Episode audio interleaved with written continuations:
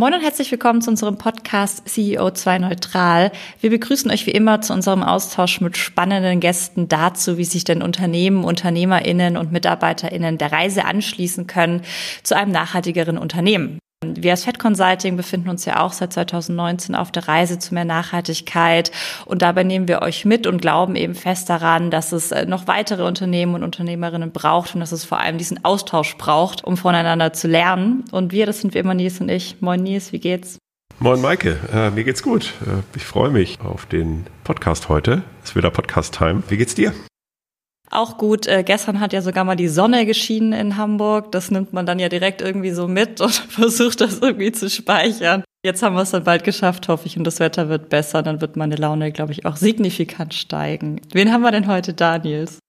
Ja, wir haben heute Tobias zu Gast, Tobias Martitschläger. Und zwar ist der der Gründer von Global Changer.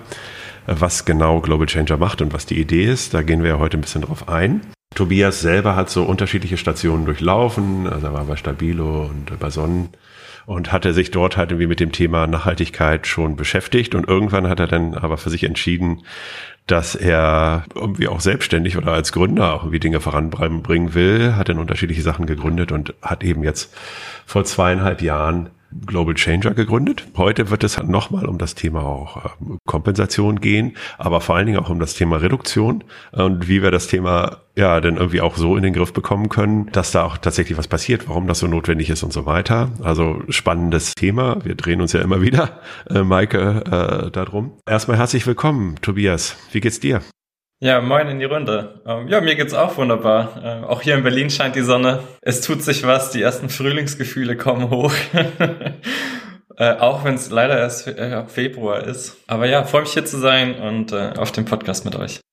Erste Frage ist ja immer so ein bisschen, wie bist du eigentlich zum Thema Nachhaltigkeit gekommen? Also bist du so born green, kommst du aus einer Hippie-Familie oder hast du das halt in irgendwie so im Laufe der Zeit irgendwie jetzt für dich festgestellt, dass es das braucht oder dass es dich da braucht?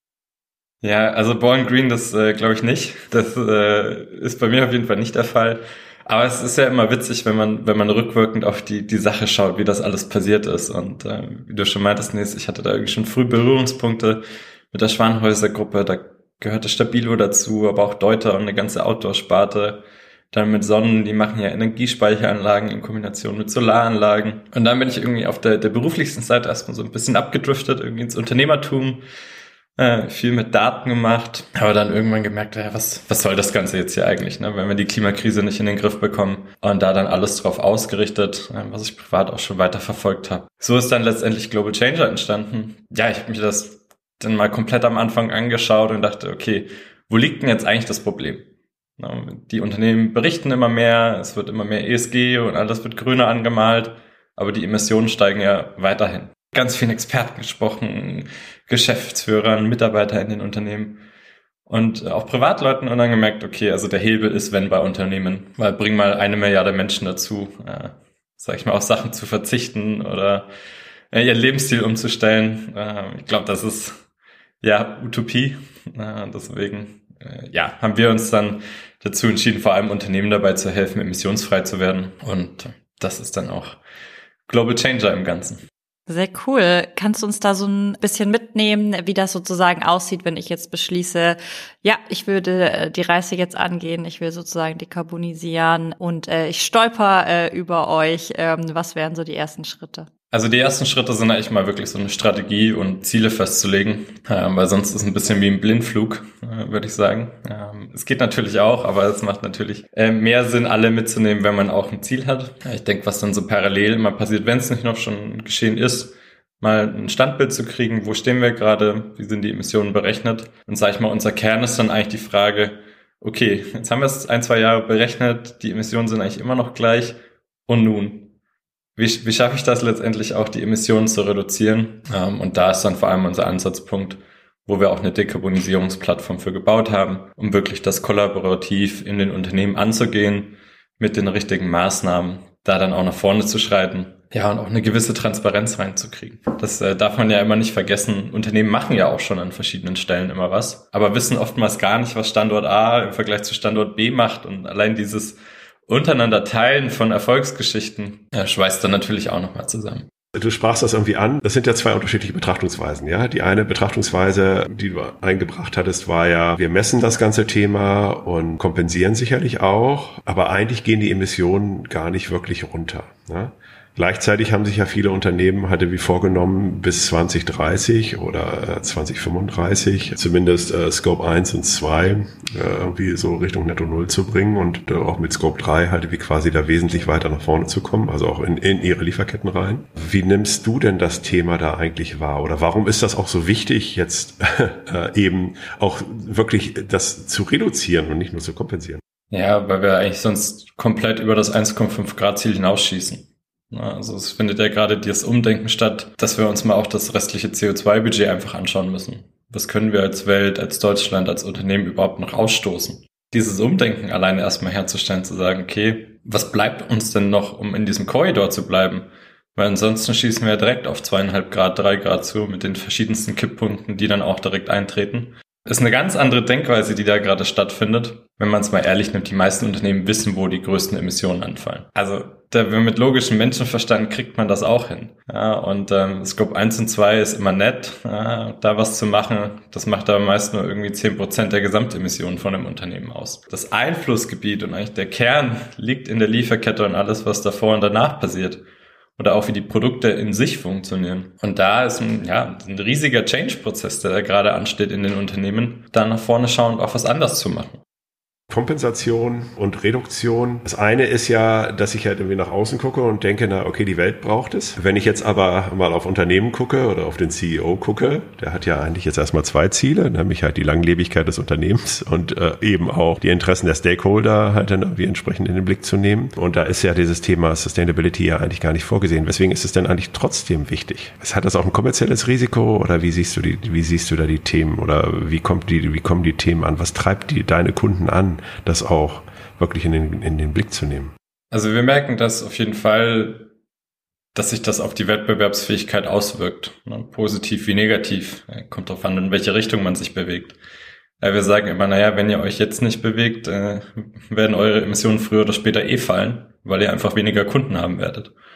Also da müsst ihr auch gar nichts für tun. Ähm, ihr werdet aber weniger Geschäftsgrundlage haben, um langfristig auch aktiv zu sein am Markt. Wir sehen gerade von allen Seiten, ne, von Regulatorik, Finanzinstituten, Versicherungen, jetzt auch Private Equity Firms. Also wenn man selbst überlegt, äh, kann man ja halten von was man will, aber wenn selbst ein Larry Fink sagt, von BlackRock, einer der Ultrakapitalisten, wenn der sagt, decarbonize or die, also ne, dekarbonisiere dich oder stirb, äh, ich glaube, dann ist da ein bisschen was los in dem Markt und der tut das nicht aus Nächstenliebe. Der tut das darum, dass seine, naja, wo er rein investiert ist, auch langfristiger Markt überleben. Also selbst dann, glaube ich, ist so der letzte Schalter, der in den Unternehmen umgelegt werden müsste. Wie schätzt du das ein? Also man könnte ja auch irgendwie argumentieren, dass man sagt, na ja, also auf der einen Seite äh, stoße ich halt weiter Sachen aus, auf der anderen Seite äh, pflanze ich jetzt irgendwie Bäume und äh, habe ja dann irgendwie auch das Thema damit für mich geregelt, ja? Also das ist ja gängiges Gedankengut. Weswegen müssen wir da denn noch ran? Ja, ich glaube, das wird bald auf Dauer eigentlich auch nicht mehr so funktionieren können. Also wir sehen gerade, dieser ganze Kompensationsmarkt ist auch brutal im Umbruch. Äh, irgendwie billig Zertifikate kaufen, äh, ist bald nicht mehr. Also wir haben das gesehen, jetzt seit Dezember sind die Preise ums Dreifache, um Vierfache gestiegen, ähm, was mehrere Gründe hat. Einerseits immer mehr Unternehmen, auch die sich den Science-Based Targets anschließen, die wollen jetzt alle kompensieren. Und es gibt einfach nicht genug Kompensationszertifikate. Ich glaube, letztes Jahr waren das irgendwie unter 100 Millionen oder sowas. Weiß die genaue Zahl gerade nicht, aber überleg mal, so viel hat ja allein ein großes Unternehmen, so viel Emissionen. Eins. Wenn da jetzt alle auf diese gleichen Zertifikate wollen, ist ja die Angebot und Nachfrage komplett in Schieflage. Und was jetzt noch dazu passiert ist, äh, hätte ich ja auch nicht gedacht, ist der komplette Kryptomarkt jetzt auch noch da drauf gegangen. Und äh, das eine, wie heißt das, Klima.dao oder so, die haben 15 Millionen Zertifikate gekauft ja, und halten die. Die geben die nicht mehr her. Das heißt, die haben den ganzen Markt noch mehr geschottet und jetzt fangen die Unternehmen auch noch an, langfristig über die Jahre Zertifikate zu kaufen. Die versuchen die jetzt irgendwie zu horten und zu sichern. Das heißt, dieser Markt ist komplett leergefegt. Selbst wenn du wollen würdest, kannst du fast gar nicht mehr. Ultra faszinierend, was da passiert. Also ich finde das äh, so spannend. Ähm, jetzt haben wir ja schon ein paar Sachen aufgezählt. Also zum einen irgendwie eine große Venture-Firmen, die sagen, wir investieren eigentlich nur noch in Unternehmen, die das ernst nehmen. Der Markt der Zertifikate. Ähm, dazu haben wir ja dann auch noch zusätzlich praktisch den, den Green Deal, den es ja eben auch noch gibt. Also das heißt ähm, letztlich, ähm, ich mag jetzt den Vergleich nicht so sehr, mir fällt aber gerade kein anderer an. So, die, die Schlinge wird ja irgendwie auch enger sozusagen, da jetzt auch langsam mal ähm, zu handeln. Also wie schätzt du denn ein? Würdest du sagen, äh, sind wir gerade schon auf dem Weg, dass es mehr wird? Ist es eher noch so, dass es jetzt so langsam anfängt? Also wie nehmt ihr das wahr sozusagen auch als, als diese Plattformanbieter? Wir werden gefühlt irgendwie überrannt, jetzt schon. Ich sag mal, jetzt wollen alle auf einmal nachhaltig werden, aber ist es eigentlich auch noch nicht. Na, wenn man es mal äh, nüchtern betrachtet, sind es jetzt ein paar Vorreiter, die es ernster nehmen. Und ich glaube, die große Menge wird jetzt ja nächstes Jahr, übernächstes Jahr kommen. Ähm, du hast es gerade angesprochen, Green Deal. Ja, ich meine, das, äh, was die meisten immer noch schockiert hören, ist die Corporate Sustainability Reporting Directive. schimpft sich kurz CSRD, wo halt alle Unternehmen in der EU mit über 250 Mitarbeitern und ein paar Finanzkennzahlen dazu äh, ihre Emissionen berichten müssen äh, und nach vorne schauen die Risiken und äh, Reduktionspfade aufzeigen müssen. Wenn man jetzt mal weiter überlegt, also das sind über 50.000 Unternehmen in der EU und die müssen ja ihre Lieferkette mit betrachten, ist über kurz, über lang jeder da drin. Das ist krass. Ich finde es auch total krass und das bedeutet ja eben auch, dass es, also man braucht dann ja eben die, diese niederschwelligen Angebote auch, ne, um dann eben, wenn dann irgendwie es dann doch Klick macht, also wenn du sagst, ihr werdet jetzt schon überrannt, das wird ja nicht besser werden, so dass man dann eben auch wirklich helfen kann. Und ähm, ich frage mich noch so, du hattest es einmal angesprochen, auch dieses Thema Standort A weiß oft nicht, was Standort B macht. Ihr bietet ja auch so eine Art Community ja, glaube ich, auch an, ähm, in dem, was, was ihr da anbietet, um eben genau diesen Austausch zu schaffen, der ja so wichtig ist, weil das wird ja wahrscheinlich auch elementar sein für die Unternehmen, die sich ein bisschen später der Reise anschließen, dass die nicht das Gefühl haben, sie müssen das Rad neu erfinden. Ist das auch so ein bisschen der Grund, warum ihr das auch so direkt mit eingebaut habt bei euch? Ja, also einerseits natürlich die Kollaboration. Oftmals hast du ja an verschiedenen Reduktionsmaßnahmen, also wir haben knapp über 300 bei uns in der Datenbank. Also nicht jedes Unternehmen braucht alle Maßnahmen machen, aber es ist ein riesen Koordinationsaufwand und da einmal die verschiedensten Leute natürlich mit einzubinden, mitzunehmen und die Aufgaben zu verteilen, weil letztendlich die Nachhaltigkeitsabteilung, es klingt immer so riesig, aber das sind am Ende des Tages zwei, drei Leute, wenn es gut geht. Das muss natürlich auch über verschiedene Hüte verteilt werden, um das auch effektiv umsetzen zu können. Und klar, also wir machen auch öfter mal so Expertenzirkel ähm, mit Nachhaltigkeitsleitern aus den Unternehmen, wo genau immer dieser Konsens ist. Ne? Wir sitzen ja alle gemeinsam im gleichen Boot. Es ist nicht, das finde ich ganz schön, es ist nicht so Ellbogen raus und äh, ich möchte jetzt hier zehnmal besser sein als du und schau mich an, wie toll ich bin, sondern es ist wirklich auch so ein Best Practice Sharing und ähm, ja, vielleicht die, die später anfangen, haben vielleicht wiederum einen Headstart, weil andere schon die Fehler gemacht haben. Das kann natürlich auch passieren, aber das finde ich das Schöne irgendwie, dass hier sehr viel kollaborativ und auch über Unternehmen und über Industrien hinaus, sage ich mal, auch Wissen geteilt wird, was ich so davor auch noch nie gesehen habe. Ja, es ist äh, super. Ne? Also es ist halt irgendwie, weil es eben eine ganz andere, ja, ganz, ganz andere Kultur ist. Ne? Also wir hatten das ja bei diesem New Work-Thema ja eben auch schon, Austausch halt eben viel der Konzerne untereinander und so weiter. Da ging das so los, was ich damals auch sehr begrüßt habe und was jetzt halt irgendwie äh, sich halt jetzt hier vorsetzt, äh, fortsetzt. Ne? Ja, euer Ansatz ist ja jetzt, ähm, wie ich das verstanden habe, äh, eben auch wirklich mehrjährig äh, die, die Emissionen zu planen und, und die Ziele auch zu planen. Äh, kannst du da mal ein bisschen was drüber erzählen, was da auch so die Erfahrungen sind? Ja, also was wir immer erstmal sehen, ähm, ist natürlich, wir schauen nach vorne. Ne? Es wird immer gedacht, ja, jetzt haben wir doch die Emissionen berechnet, jetzt können wir den magischen Plan rauslesen und, und alles ist super. Ähm, am Ende des Tages können wir mit den Daten natürlich ein bisschen was anfangen, aber du kannst jetzt nicht mit den gleichen Sachen, wie du bisher, sag ich mal, hantiert hast und gewirtschaftet hast, nach vorne die Emissionen reduzieren. Ja, das funktioniert nicht. Das heißt, wir müssen erstmal ein komplettes Assessment, sage ich mal, nach vorne schauen, auch machen, welche Maßnahmen noch nicht durchgeführt werden und setzen die dann eben auf eine Roadmap, wie du gesagt hast, über mehrere Jahre, weil es können jetzt auch nicht alle Maßnahmen auf einmal gemacht werden. Wir haben teilweise zwischen 100 und 200 Maßnahmen je Unternehmen oder je Standort besser gesagt, die übrig bleiben. Das funktioniert nicht, alles auf einmal zu machen. Wenn du dann halt Unternehmen hast mit verschiedenen Standorten oder einer Holdingstruktur, hast du halt über den ganzen Konzern verteilt teilweise über 1000, 2000 äh, Maßnahmen, die gleichzeitig, gleichzeitig in Anführungsstrichen, aber die, die angegangen werden. Da haben wir auch gemerkt, ne, das geht irgendwie nicht mehr mit Excel oder das geht irgendwie nicht mehr beratend und äh, so ist dann ja auch die Idee entstanden, das als Software-Tool umzubauen, um da überhaupt das managen zu können, überhaupt diese Transparenz reinzukriegen, weil sonst musst du da halt irgendeine Beratermannschaft von 50 Leuten irgendwie gefühlt hinschicken, äh, um das zu managen. Und äh, gerade ja schon mal kurz gesagt, also es klingt immer so groß, Nachhaltigkeitsabteilung, aber das, das ist echt ja noch klein. Also ist so ein bisschen, ihr habt das ja auch mitbekommen wahrscheinlich, ne, mit der Digitalisierungswelle. Das ist auch alles erst entstanden. So ist es gerade in der, der Nachhaltigkeitsabteilung. Es gibt Stand heute auch einfach nicht genug Experten. Wenn man sich das Web mal anguckt, es gibt einfach nicht genug Experten gerade, das auch umsetzen zu können. Das heißt, irgendwie muss man das ja besser skalieren können und so, ja, haben wir das gesehen, dass wir da nur noch über eine Plattform irgendwie da noch hinkommen. Und wenn man jetzt auf diese Plattform schaut, wie lange legen die Leute sich da fest bei euch? Also ich meine, das sind ja, also wenn ich jetzt wirklich sage, ich will Richtung Netto Null, ja, äh, sagen wir mal bis 2035 oder 2030, äh, ist das ja schon ein richtiger Umbau, ne? Ja, wir schauen immer mindestens, dass die Unternehmen in dem eineinhalb Grad Korridor sind. Äh, sonst können wir uns selbst irgendwie auch nicht ernst nehmen äh, bei dem, was wir tun. Und da gibt es natürlich verschiedene Szenarien und Pfade, die wir aufzeigen, wie man da hinkommt.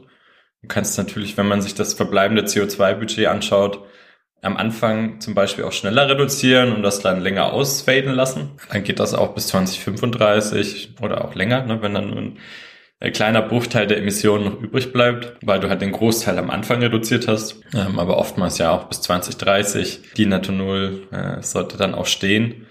Und wir schauen natürlich, dass wir so viel wie möglich mit den Unternehmen da gemeinsam auch auf die Reise gehen, die Emissionen zu reduzieren. Stand heute faktisch kommt auch keiner komplett auf Null. Das ist technologisch einfach noch nicht möglich.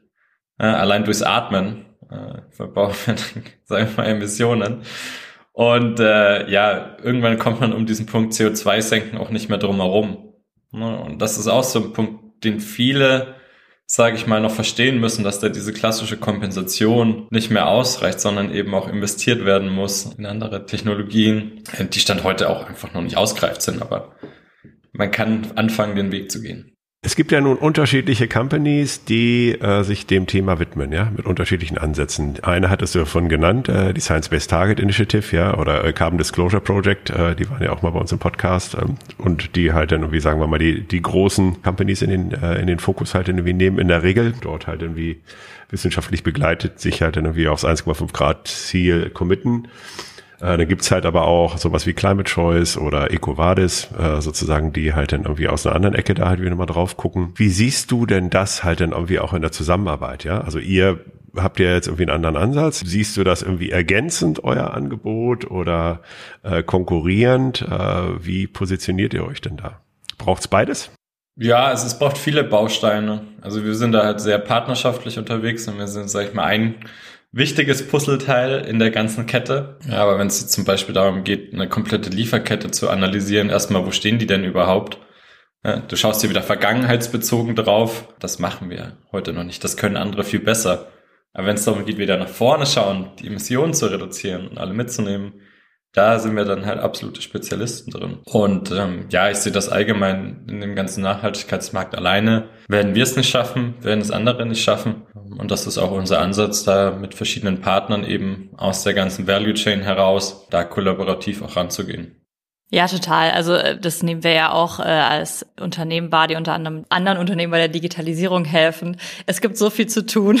Also man nimmt sich da ja auch irgendwie nichts weg. Das ist immer so, wie wir dann auch äh, durch die Welt gehen und auch gerne irgendwie partnern. Ich habe nochmal äh, auf eure Website bin ich über eure Werte gestolpert und ich habe mich total über den allerersten gefreut, nämlich positive Wirkung. Und ich mochte vor allem positiv so doll da dran, weil also ich weiß nicht, wie es euch immer so geht, aber ich finde ja ab und zu kommt man ja auch in so eine Art, es ist ja auch beängstigend, oft wenn man dann immer so seine Szenarien durchspielt und was eigentlich passiert und was, wenn wir das jetzt nicht erreichen, 1,5 Grad Ziel und hier und da und ähm, dann aber sozusagen das wieder umzuwandeln in irgendwie auch ein positives Bild und Menschenbild und das irgendwie anzugehen, äh, gibt dann ja wieder total Kraft. Also ist das auch so ein bisschen, kommt es daher oder interpretiere ich jetzt ein bisschen zu viel rein sozusagen ähm, in, in den Wert, den ihr euch da gesteckt habt? Eigentlich nicht, nee, du hast das ganz gut getroffen. Also wir merken natürlich auch, dass das wirklich ein krasses Thema ist. Und wenn man sich natürlich den ganzen Tag, tagtäglich damit beschäftigt, ist das einerseits beängstigend, auf der anderen Seite arbeiten wir auch mit vielen Unternehmen und sehen, dass sich auch sehr viel bewegt und immer gerade noch mehr bewegt. Also es ist ein bisschen auf der einen Seite natürlich Aufbruchsstimmung, auf der anderen Seite kommen immer wieder neue News raus äh, oder jetzt auch die Bundesregierung und wir sind wieder komplett äh, übers Ziel hinausgeschossen und bei den gleichen Emissionen wie vor der Pandemie. Dann werden die Ziele auch nächstes Jahr und übernächstes Jahr nicht erreichen. Da fragt man sich halt auch manchmal, ähm, sind wir hier alleine unterwegs oder äh, denken wir anders oder was ist los?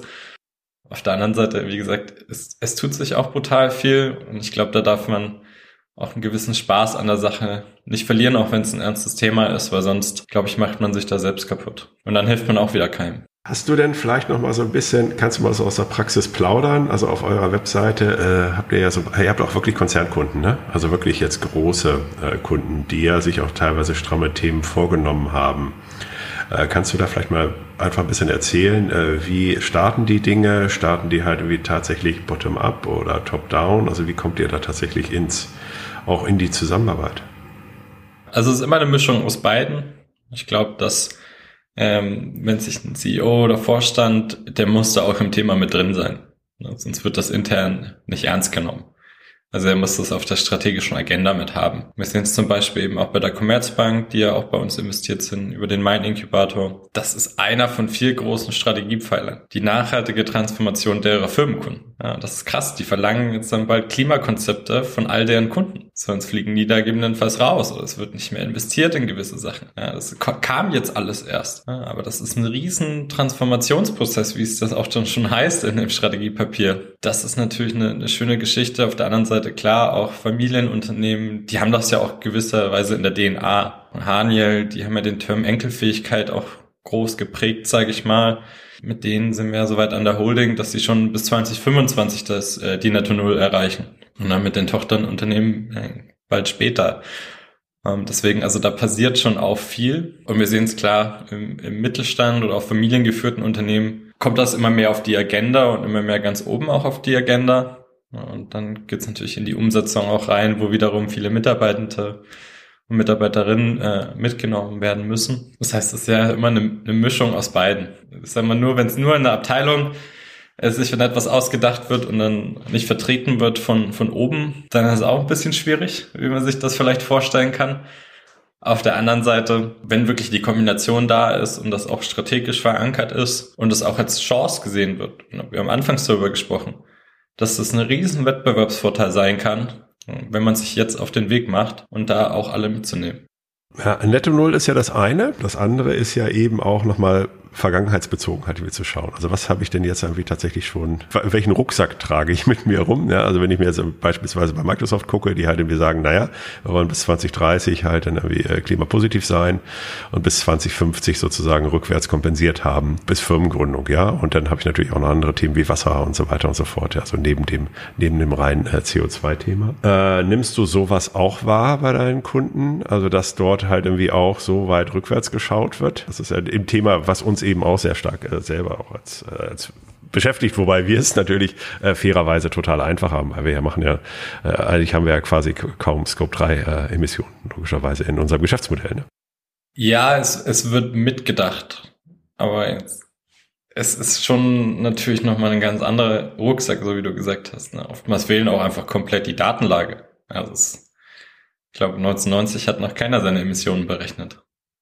Also von daher kannst du da irgendwie dann nur mit Annahmen oder rückwirkend in die Bilanzen gucken, um zu sehen, was da passiert ist. Was viele immer vergessen bei der ganzen Diskussion, sag mal so auch, was ja eigentlich der Term Klimaneutralität auch ne, durch den Weltklimarat und sowas überhaupt geprägt ist, dass alle langfristigen Einwirkungen, ne, auch wenn mal CO2 verursacht wurde, hat das ja langfristige Folgen über mehrere Jahre. Das wird ja immer gar nicht mit einberechnet. Also klimaneutral ist kein Unternehmen. Das wird oftmals der Term einfach komplett falsch verwendet. Und da gab es ja dann auch schon die ersten Verbraucherschutzklagen, wo das auch auf Produkten draufgedruckt wurde, ähm, weil die Verbraucher verunsichert wurden und in die Irre geführt. Also das ist faktisch einfach auch nicht richtig. Toll wäre es, alles rückwirkend ähm, sich auch noch anzuschauen und, sag ich mal, dagegen zu wirken. Oder auch die anderen Aspekte. Das wird ja oftmals auch vergessen. Ne? Biodiversität, Wasserschäden und, und, und. Also die Liste ist ja ewig lang. Das ist immer eine Abwägung. Wie viel können die Unternehmen dann auch gleichzeitig angehen? CO2 oder alle anderen Gase, was ja CO2-Äquivalente, ähm, ist ein Thema davon. Okay, aber das bedeutet ja, also jetzt mal plakatives Beispiel, wenn ich das wirklich ernst nehme und produziere ein Auto, äh, ist ja in Deutschland jetzt nicht unüblich, bin ich in dieser Betrachtungsweise ja quasi halt irgendwie auch verantwortlich für alles, was halt mit diesem Auto passiert in der Zukunft. Ne? Also das bedeutet ja, also wenn ich jetzt einen Verbrenner irgendwie auf die Straße setze, dann hat dieser Verbrenner ja irgendwie in seinem Lebenszyklus von, sagen wir mal, 150.000 Kilometern, die er fährt, wird er ja dann halt gewissen Stromverbrauch haben. Er muss aber halt irgendwie auch produziert werden. Das hat man wahrscheinlich noch auf dem Zettel, das ist klar. Aber muss ja irgendwann auch entsorgt werden. Dieses gesamte Thema gehört eigentlich in die Betrachtungsweise rein, richtig? Auch noch dazu. Ja, also das ist in dem Greenhouse-Gas-Protokoll in Scope 3, also alles, was mit der Lieferkette vor- und nachgelagert zu tun hat, auch eine Kategorie. Das berechnen die meisten nur erstmal gar nicht.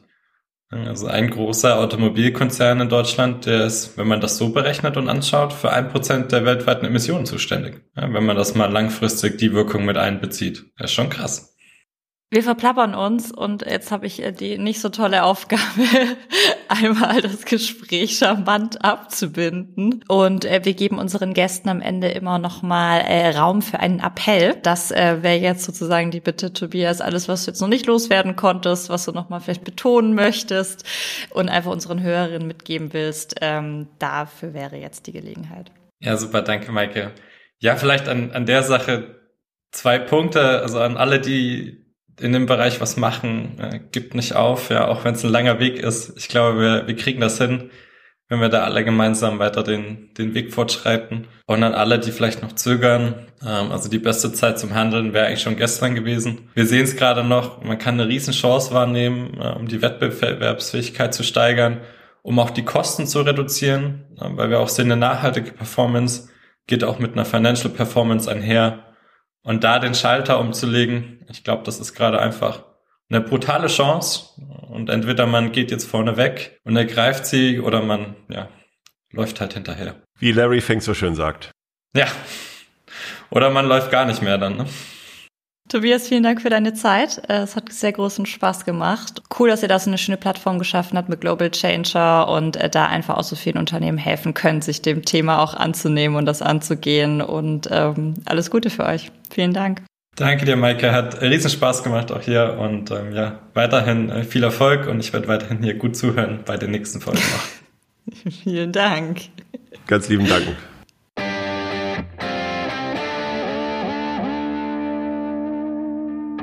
Ja, Maike, jetzt hatten wir äh, Tobias zu Gast von Global Changer. Was äh, hast du denn mitgenommen aus dem Gespräch? Ja, erstmal war es wieder ultra spannend. Also wenn man mal die Dimension so aufmacht, ne, und was da schon wieder gerade passiert auf dem Zertifikatsmarkt und so. Also ich finde sowas ja so spannend. Aber ja, ich glaube, was, was mir nochmal äh, erneut sehr bewusst wurde, und ich fand das Beispiel halt ganz geil mit dem Motor, das ihr noch besprochen hattet. Also Scope 1, Scope 2, alles richtig, alles gut. Aber bei Scope 3 spielt halt die Musik. Ne, so dass es halt wirklich, wenn man sich damit mal ernsthaft auseinandersetzt, was die Unternehmen einfach demnächst müssen, dann haben wir da eine ganz schöne Aufgabe vor uns. Und äh, da liegt dann aber natürlich auch der große Hebel. Ähm, deswegen fand ich das nochmal total cool auch mit diesem Beispiel. Und was ist denn bei dir so hängen geblieben? Ja, mehrere Aspekte. Also das eine, was wir ja auch feststellen, dass es halt dann eben die CSR-Abteilung, die zwei bis drei äh, oder Menschen äh, dort alleine nicht richten können, sondern dass ja eben am Ende jede Entscheidung auch unter Nachhaltigkeitsaspekten erfolgen muss und dass das eben ja ein kulturelles Thema ist, ein Beratungsthema und so weiter. Das haben wir ja erkannt oder das denken wir ja auch teilweise in Kundensituationen mit. Aber dass es halt eben auch Tool unterstützt, äh, sicherlich halt irgendwie, äh, irgendwie auch tatsächlich sinnvoll ist, um da auch eine Transparenz reinzubringen in diese Reduktion. Also das sich irgendwie nochmal genauer anzugucken, finde ich halt sehr spannend. Ich finde auch spannend, dass es halt dann irgendwie tatsächlich nur um Reduktion geht, ja.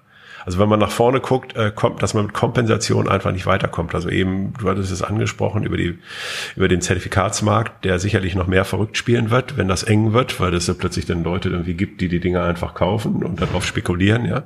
Also was jetzt schon passiert. Gleichzeitig ist es ja jetzt schon so, das hatte ich im Vorgespräch mit Tobias, ähm, dass halt irgendwie die, die Preise für Reduktion, zumindest laut Studien äh, der großen, äh, der ganz großen Berater, ähm, äh, ja äh, jetzt schon günstiger sind als für Kompensation. Ich glaube 10 Euro versus 12 Euro. Und äh, dieses Verhältnis wird sich halt irgendwie noch weiter ändern. Also das bedeutet, wir müssen uns wirklich in der Tiefe mit dem Thema auseinandersetzen. Ja, also und zwar mit der Reduktion. Und was natürlich irgendwie viel einschneidender werden wird noch, als wir uns das jetzt heute vorstellen können für die Unternehmen. Ja.